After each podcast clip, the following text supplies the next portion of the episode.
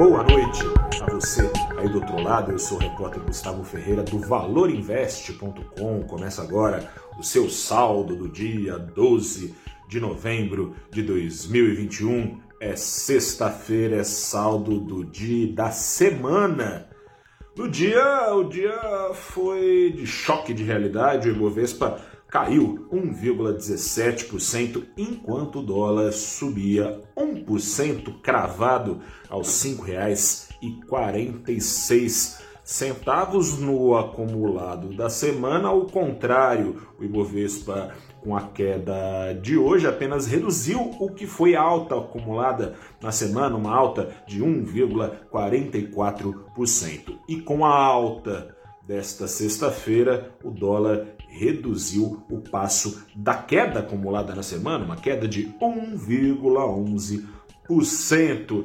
A semana foi predominantemente de caça por descontos, uma semana de busca por pichinchas, uma semana de alívio. A semana teve alívio e caça por descontos, curiosamente, já que esse alívio vem com a PEC dos precatórios aparentemente bem encaminhada para aprovação no Senado, alívio, então, que implica a implosão do teto de gastos, a implosão do arcabouço fiscal, ainda assim, essa diminuição de incertezas prevaleceu com ganhos na bolsa, apesar de sinais preocupantes. Primeiro sinal preocupante da semana: inflação bem acima da expectativa média do mercado em outubro. Segundo sinal preocupante da semana, aqui foi dado de ombros pela maior parte dos investidores que foram ao mercado. Queda do varejo, sinalizando economia patinando. Nada disso bastou para tirar a empolgação, precisou e aí sim o choque de realidade dado de serviços, que saiu pela manhã, bem pior do que a expectativa, bem pior do que a pior das expectativas apuradas pelo Valor Data, serviço de estatísticas do valor econômico. A expectativa média era de uma alta de meio uh, por cento, veio uma queda de 0,6%, a pior das expectativas apuradas era menor que essa queda. Trouxe uma sensação de que 2022, o temido ano de 2022, enquanto juros sobem desde já e prometem subir ainda mais no começo do próximo ano, promete então o crescimento ser, se não de lado, até na visão de algumas importantes casas de análises e bancos, caso do Itaú, crescimento negativo, ou seja, retração, o Itaú calcula uma retração da economia em 2022 de 0,5%.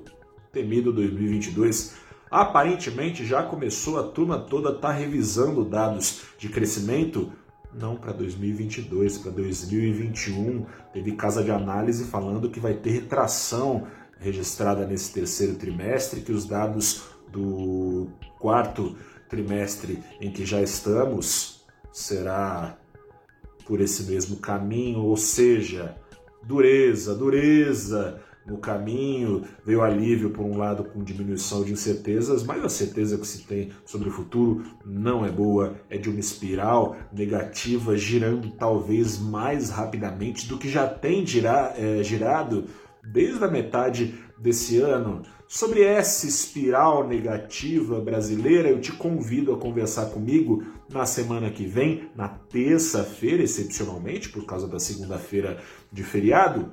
Terça-feira, no programa Abrindo os Trabalhos, às oito e meia da manhã, estarei ao vivo com quem? Com a Fernanda Consorte, que é economista-chefe do Banco Ouro Invest, e também com Álvaro Bandeira, também economista-chefe do Banco Modal Mais. O papo será sobre que 2022 é esse que, ao que parece, já começou e isso não é nada bom. Papo será aberto a você também, estendido a você também, que pode mandar perguntas, dúvidas e tudo mais para serem respondidas ao vivo por eles sobre o rumo da economia real, sobre o rumo do mercado financeiro esperado nesse 2022 complicado de gastança, de eleições e vamos que vamos. Se segure na cadeira. Eu sou Gustavo Ferreira, repórter do ValorInvest.com Conversamos mais na terça-feira, 8 e meia da manhã, no canal do Valor Invest, no YouTube, ou no nosso Facebook, ou no nosso Twitter, ou no nosso LinkedIn. Até a próxima, bom descanso, bom feriado. Tchau.